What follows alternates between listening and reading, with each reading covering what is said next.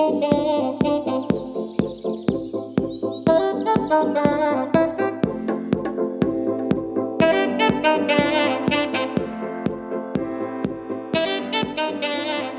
¿cómo están? Bienvenidos a un nuevo episodio del podcast de Avanzarte.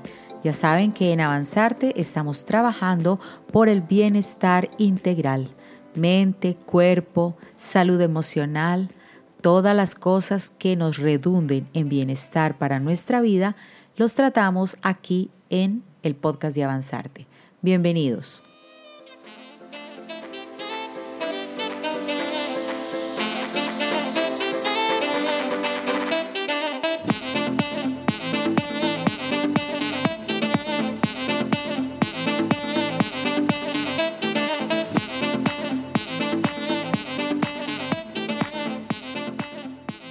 El tema de hoy es algo controversial. Cuando las familias se recuestan. Ese es el título que tenemos para hoy. Vamos a hablar de aquellas familias que se recuestan, que abusan de un integrante de la familia, que siempre tienen puestas las esperanzas en ese integrante familiar que va a solucionar todos los problemas. Entonces ese familiar se echa sobre sus hombros todas las problemáticas que surgen en torno a la familia de los hermanos, de los primos, de los papás, papá y mamá, de los abuelos, cuando alguien está enfermo, cuando alguien está teniendo alguna dificultad de cualquier tipo. Vamos a comenzar con este tema de hoy, cuando las familias se recuestan. Iniciemos por explicar qué es el término recostarse. Pues de pronto algunas personas que me escuchen lo entenderán, lo conocerán o lo sabrán interpretar con relación a este tema.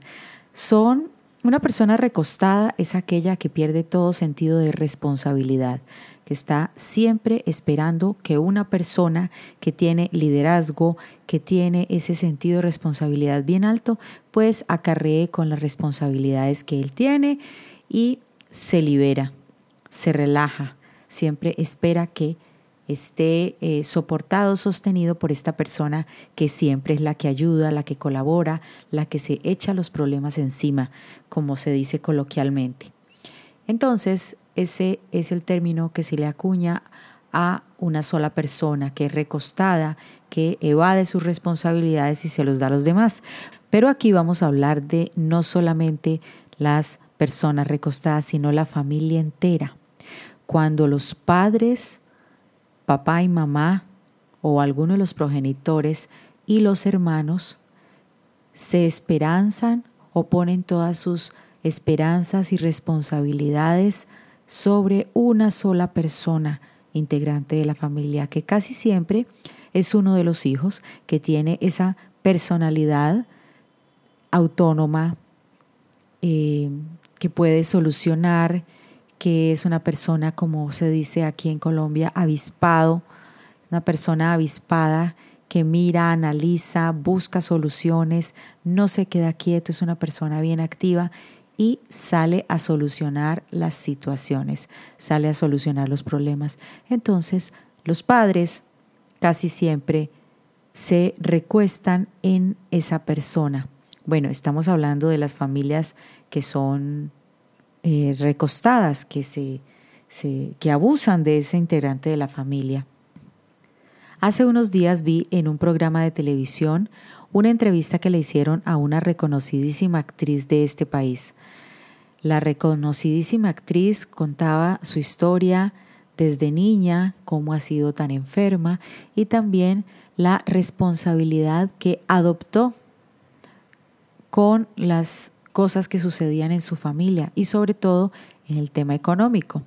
Ella contaba en la entrevista que su papá ha tenido una relación perversa con el dinero y que era una persona derrochadora, que era una persona malgastadora, que era mal negociante, que no sabía cómo manejar el dinero, no tenía buena relación con el dinero y ella piensa que ella lo heredó. Sin embargo, empezó a trabajar desde muy jovencita y pudo eh, soliviar algunas situaciones de tipo económico en su hogar. Y entonces eso lo empezó a hacer desde niña, prácticamente desde niña porque empezó a trabajar desde los 15 años y continuó eh, con esa responsabilidad casi que la mayor parte de su vida. Empezó a tener esa responsabilidad y como que demoró mucho en salirse de esa responsabilidad de manejar esa familia. Y entonces, pues le tocó pasar unas situaciones difíciles, su progreso y su luz casi no brilló mucho porque se dedicó a sacar adelante su familia, lógicamente, pero ella eh, pues estaba un poco relegada porque pues la economía no da para sostener una familia entera. Dijo que tenía que ayudarle a sus hermanos, ayudarle a su, a su papá, a su mamá, y pues el dinero casi no le alcanzaba.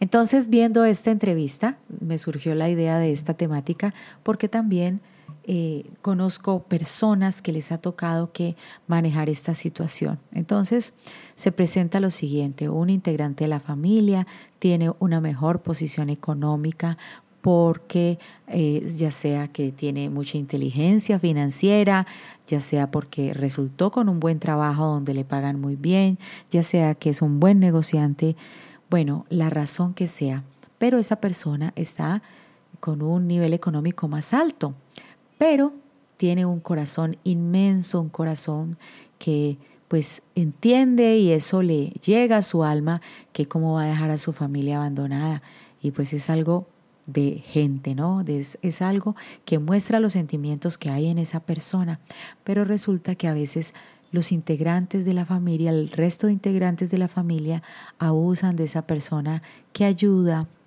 que colabora emocionalmente, económicamente, buscándole la solución a los diferentes problemas que se presentan y entonces los demás se relajan.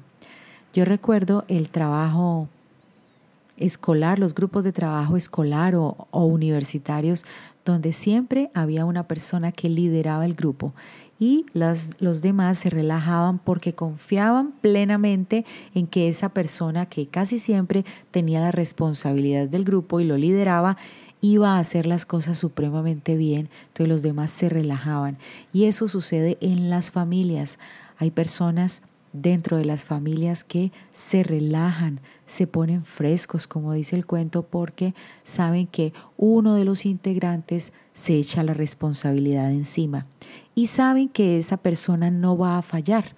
Entonces, como saben que no va a fallar, se ponen frescos y tienen la desfachatez, el descaro y la actitud de tanta frescura que no importa qué esté pasando esa persona que tiene la responsabilidad encima, no importa cuánto esté sufriendo, qué niveles de estrés tenga, no les importa. Entonces, a eso hay que ponerle atención y no permitir que los integrantes de la familia, el resto de integrantes de la familia, abusen de, de esta persona que se está echando los problemas encima. Y a veces lo que más desengaña y más tristeza le da a aquellas personas que que están tan entregados a su familia desde todo punto de vista económico, emocional, buscando soluciones para diversos problemas, dedicando tiempo y comprensión a los integrantes de la familia, es que les duele tanto que no sean que no reciban esa atención, ese cariño, ese respeto, esa consideración por las otras personas que están allí en la familia a veces se ve que esas otras personas como que no mueven un dedo, como que están siempre esperando con las manos listas para recibir y los demás matándose el lomo, entregando su trabajo, entregando lo que recogen de su trabajo duro y arduo y las otras personas no contribuyen ni siquiera con labores.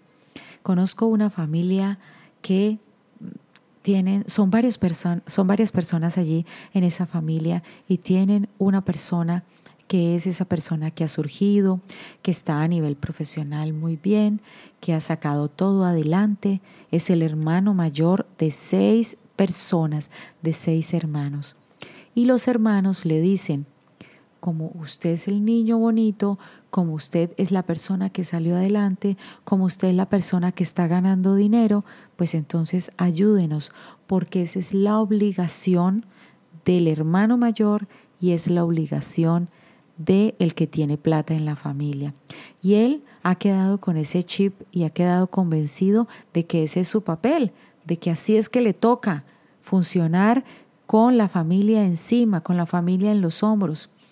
Y realmente él está queriendo salir de esa situación, pero la familia ejerce una presión psicológica tan fuerte sobre él que no, no, no despega, no despega. Y es un sufrimiento, un estrés, unos días tan tristes, tan aburridos, tan agobiado que la pasa, que pues realmente se está enfermando. Pero él entiende y él sabe que el punto de quebranto de su vida se llama familia y que cuando él empiece a retirar todas esas situaciones difíciles que tiene encima a causa de su familia, él va a empezar a mejorar, él va a empezar a cambiar. Y no solo es que va a empezar a mejorar y a cambiar, sino que su vida le va a cambiar, el bienestar se va a asomar, se va a dejar ver en su vida. Es una persona que mantiene enfermo, que mantiene triste, que mantiene en unos estados de melancolía, de tristeza grandísimos, a causa de que él no disfruta, no conoce una pareja, no tiene momentos de esparcimiento porque solamente es trabajo, trabajo y trabajo. Y cuando llega a casa, llega a encontrarse con un bulto de problemas que le tienen sus seis hermanos, su mamá, su papá, la enfermedad de cada uno de ellos, la situación económica terrible, los problemas de diferentes índoles, los problemas con los sobrinos porque no son sus hijos, son sobrinos que están en la juventud, en la adolescencia, está lidiando con los problemas de los sobrinos. También tenemos el caso de otra persona, una pareja, que el Señor está totalmente agobiado por la manipulación de su mamá. Su mamá no solamente lo manipula para que ayude a sus hermanas, sino para que la ayude a ella, pero en unos términos mezquinos porque no está permitiendo que él sea esposo y que sea padre. Es padre de niños pequeños, tiene sus niños muy pequeños y su responsabilidad primaria es velar por esos niños, pero la mayor parte de la atención, de el, dinero que él gana, se va a la casa de su mamá, a mantener a sus hermanas, unas mujeres jóvenes que no quieren trabajar, que están esperando es que aparezca ese príncipe azul con mucho dinero para que las saque de la casa y ellas sean felices. Mientras tanto, el hermano, único hombre, está viendo económicamente por todos en esa casa. Entonces la situación es muy difícil, tiene su familia en los hombros, tiene su familia a cuestas y ni siquiera es su familia nuclear, porque ya su familia nuclear está conformada por su esposa y sus dos niños pequeños, pero él no, él todavía no se ha desvinculado de ese cordón umbilical que tiene con su madre y con sus hermanas. Es tanta esa conexión que sus hermanas le exigen, como una esposa exige a su marido, le exigen que vea por ellas, que las lleve, que las traiga, que les ayude económicamente para todo tipo de cuestiones en su familia. Así es que, como vemos, hay muchísimos casos donde la familia es una familia recostada, es una familia abusiva, es una familia que abusa del amor, del corazón, de la bondad de ese integrante familiar, de ese hijo, de ese sobrino, de ese primo. No tienen en cuenta su progreso, su estado emocional, la manera como él trabaja, cómo trae el sustento a donde la familia. A ellos no les importa, simplemente están esperando lo que él les puede dar. Y viendo entonces este video este, de este programa de televisión donde entrevistaron a la actriz, eh, de pronto ella lo hacía con mucho amor, con mucha entrega, porque es que los sentimientos que nos unen a la familia, por ahí le escuché decir a alguien que los vínculos de sangre son unos vínculos irrompibles, pues no sé hasta qué punto será esto, pero yo pienso que debe haber una reciprocidad, una reciprocidad en ese intercambio de, de o es en esa entrega de amor de un integrante de la familia hacia los demás. Porque es que una persona no puede dar, dar y dar y no recibir nada a cambio. Cada quien debe mirar por su responsabilidad el desarrollo de su vida, sacar adelante sus proyectos, sus metas y no esperar solamente a que esa persona que ha podido avanzar, que ha podido alcanzar sus logros con mérito propio, venga a tener que entregar los frutos de su esfuerzo, todos, completamente todos a su familia. Las personas deben de vivir con una libertad en su pensamiento, en su manera de ver la vida y en la manera misma de vivirla.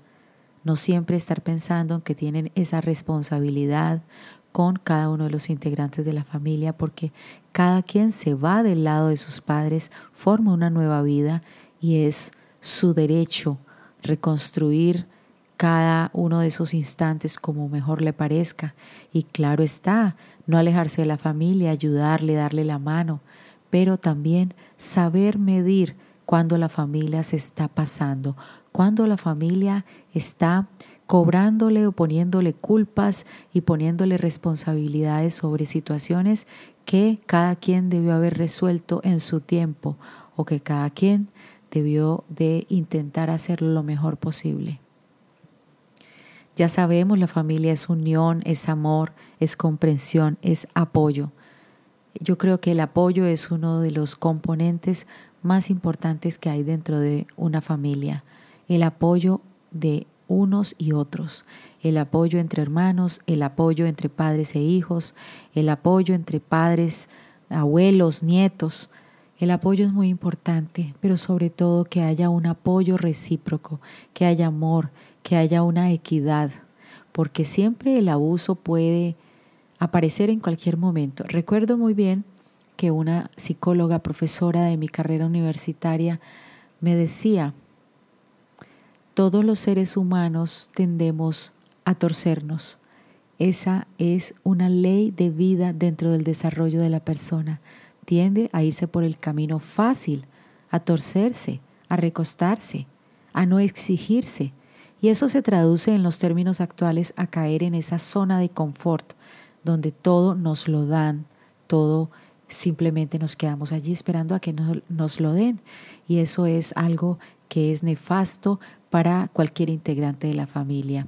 Que una familia venga solamente a extender sus manos para recibir, mientras uno, solamente uno, esté luchando por sacar adelante el bienestar y el desarrollo de cada uno de los integrantes de esa familia.